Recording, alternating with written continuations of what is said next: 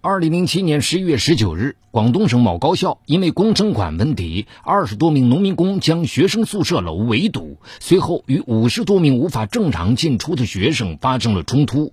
冲突中，一名农民工被殴打在地。令众人不解的是，随后一名学生扑在那名农民工身上，用自己的身体抵挡住所有的进攻，然后用尽气力呐喊：“他是我父亲。”后经医生诊断。该农民工因后背及腰部遭受重创，导致两根脊椎骨断裂，骨髓也被打断，下半身瘫痪。这是怎样一个写满血泪的悲情故事？父亲的瘫痪究竟又与儿子有何关系？敬请收听本期的拍案故事，为虚荣买单。周有帆。一九八六年出生于广西省玉林市博白县一户普通的农家。二零零五年以优异的成绩被广东某大学录取。父亲周福顺想到自己总是要在外打工，还不如跟着儿子一起到广州。一来是能挣更多的钱，让儿子衣食无忧，一门心思读书；二来是担心儿子一个人到异地求学，不懂得照顾自己，自己离得近也好有个照应。打定主意后，周福顺立马只身来到广州。人生地不熟，周福顺万般无奈之下，通过老乡的介绍，到了一个建筑包工队做苦力活。工作虽然辛苦，但是能够挣到钱。周福顺总是咬牙坚持着，目的就是能让儿子顺顺利利的大学毕业。二零零五年九月，周有帆满怀憧憬的来到大学，初来乍到。他生活上很节俭，一门心思扑在学习上，对于班级组织的任何活动都漠不关心。但自从参加了一次系里组织的校外活动之后，周有帆与同学们的关系融洽了不少。没过多久，就结交到一群铁哥们儿。周有帆开心不已，觉得自己终于融入集体中，不再独来独往。但是，他转念一想。与自己关系不错的同学都是广东本地人，家里环境殷实。周有帆害怕脱离群众，谎称父亲也是做生意的。为了不让别人对自己的身世起疑，他变得出手大方，甚至迷恋上这种花钱爽快带来的刺激感觉。转眼间到了大二，周有帆在二零零六年圣诞节聚会上认识了青春靓丽的童雨燕。他深深的被对方的气质所吸引。当周围的朋友知道周有帆想要追求童雨燕的时候，纷纷打趣：“哈，听说他父亲在广州是做贸易的，家境相当好了。加上他本人冷艳孤傲，追求者太多了，你就不要白费力气了。”朋友的话狠狠的刺激了周有帆的心。尽管他平时把自己的真实身份掩藏的很好，但是毕竟家境比不上朋友们，每次出去消费总有一种低人一等的感觉，这让好强的周有帆心里颇不是滋味。如今朋友们竟然这样奚落自己，周有帆发誓一定要将童雨燕追到手，做自己的女朋友，扬眉吐气一番。周有帆整整用了三个月的时间，不惜精力财力，加上出众的才华，终于俘获了童雨燕的芳心。昔日里曾经不看好他的朋友，纷纷对他刮目相看，还向他请教是怎样力排众情敌夺胜的。这彻底满足了周有帆的虚荣心。二零零七年四月底，眼见着童雨燕的生日越来越近了，周有帆整日坐卧不安。原来上次陪女友逛街的时候，童雨燕看中了一套某品牌的美白护肤品，价值一千五百元。四月十七日，周有帆再次来到工地，以要上英语补习班为由，向父亲要一千五百元。周福顺一下子犯起难来。这段时间，儿子的开销越来越大，加上最近工程不景气，自己根本攒不了多少钱。周福顺只好先让儿子回去等等，让他想想办法。晚上，躺在床上，周福顺怎么也睡不着。前段时间，一个工友偷偷告诉自己，建祥工程队因为任务紧急，人手不够，正在到处招人，开出的条件比一般的工程队高很多。周福顺本想去的，可是，一打听，那个工程队接的正是自己儿子学校建校舍的活他就犹豫了。因为他不想给儿子增添任何思想包袱，万一自己去了，不小心被儿子的同学看见，一定会影响到儿子的心情。但是，目前儿子又急需用钱，周福顺在激烈的思想斗争之后，决定瞒着儿子去见校舍，还特意办了张银行卡给儿子，说是以后取钱方便。经过施工队全体成员五个月的紧急施工，二零零七年十月底，学校的两栋新生宿舍楼全部竣工。周有帆及同学们很快便住进了新寝室。周福顺的心里松了一口气。可就在这个时候，他接到家里人打来的电话，说妻子慕云生病了，需要住院治疗。可慕云想到住院花费巨大，说什么也不同意，坚持回家。家里人见他痛苦的样子，实在不忍心，便打电话给周福顺，希望他能汇点钱。想来想去，周福顺再次找到包工头高长海，催促着结算工钱。高长海满脸堆笑着，一口答应，还说了一堆好话，但最终就俩字儿：没钱。说是等学校把工程管结了，所有的费用都能解决，然后让他们回去等消息。周福顺只好默默的离开。连日赶工的劳累，加上心情抑郁，周福顺病倒在工棚里。没过几天，周福顺见儿子又来逼账，只好将包工头拖欠工资的事情说出来。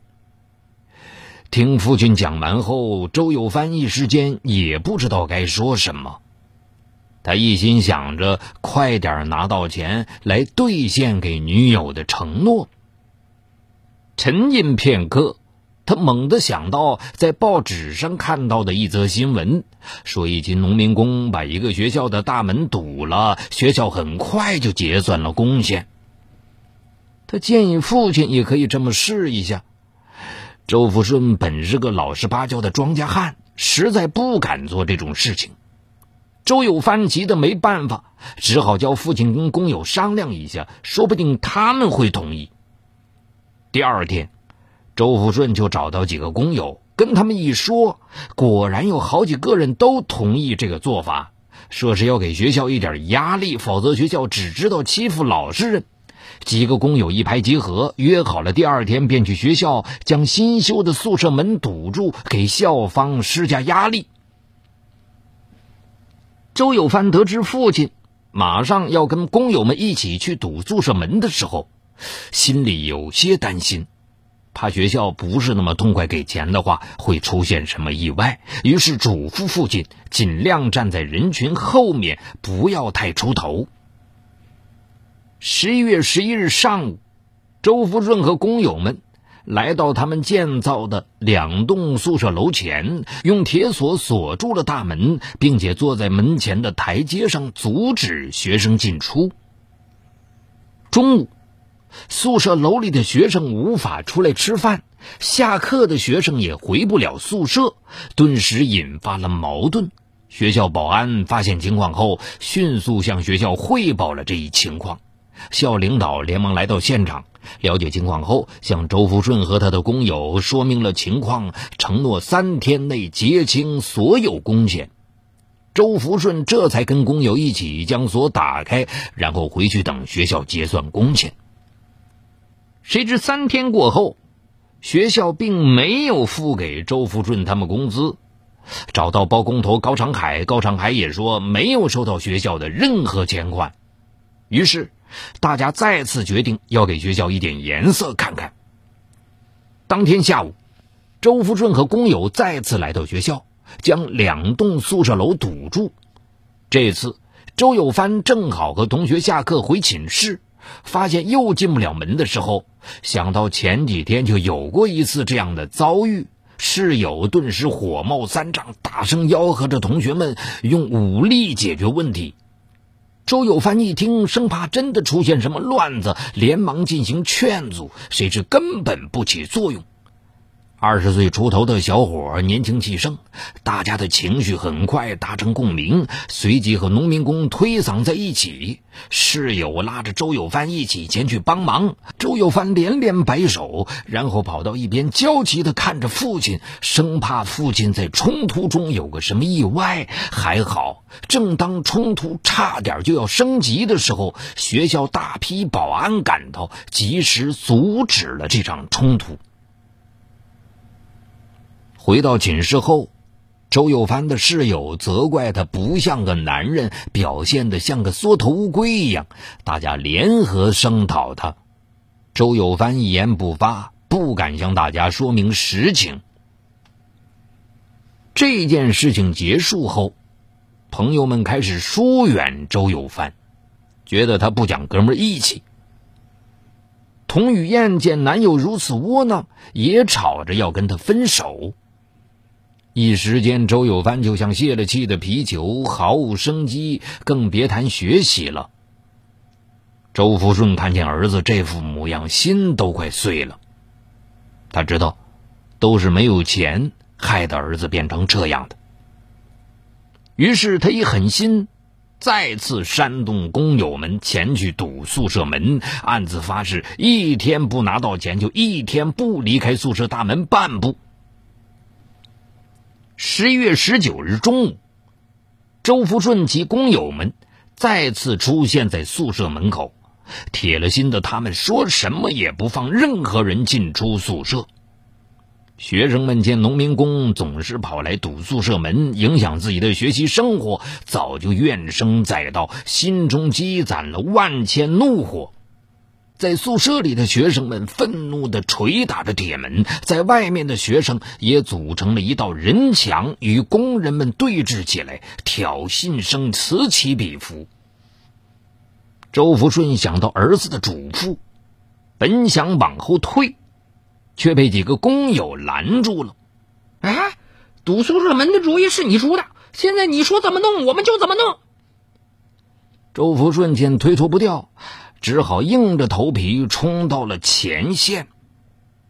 这时，周有帆和同学也刚好下课回宿舍，看到这样的一幕再次发生，几个同学联想到每次周有帆缩头乌龟般的表现，便用挑衅般的语气说道：“周有帆，你到底是不是个男人呢？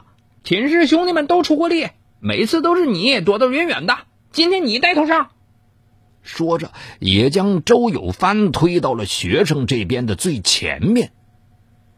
就这样，周福顺和周有帆父子就这样置身于敌我对峙的境地。身后是双方激烈的口水仗，处在最前端的两人却无动于衷，旁人丝毫不能理解这样的状况。于是。这边是学生挑衅的话语，那边是农民工的据理力争。周福顺听见那边不断有刺激儿子的叫喊传来，实在不忍心儿子这样被同学鄙视，含泪向儿子举起了拳头。看到农民工先动手打了周有帆。学生们自然越发愤怒，大声嚷着朝周福顺冲上去，手脚并用。有人趁乱举起一根木棒，朝周福顺的后背用力打下去。周福顺当即被打趴下。混战中，周有芳看见父亲因为自己挨打，现在就倒在自己的脚下，鼻子也被打出血，自己却不敢承认他就是自己的父亲，更无法阻止身后的进攻，心中五味杂陈，苦处只有自己才知道。他本能的冲上去，扑在父亲身上，替父亲抵挡住身后所有的拳脚，用尽全力，大声喊着：“住手！他是我父亲！”经医生诊断，周福顺颈椎断成两截，脊髓被打断，只能瘫痪在床。学校调查后，打人的学生也受到了留校察看一年的处分。假如儿子不是那么虚荣，假如父亲不是那么溺爱纵容儿子，或许这所有的一切都不会发生。好，感谢收听这一期的《拍案故事》，更多长篇精彩内容也欢迎您关注我的另一个栏目，就在蜻蜓 FM 搜索“雷鸣故事会”。中国恶魔，东北警匪往事，重大案件纪实，悬疑凶案密码。高度戒备，他们或许就行走在你我中间。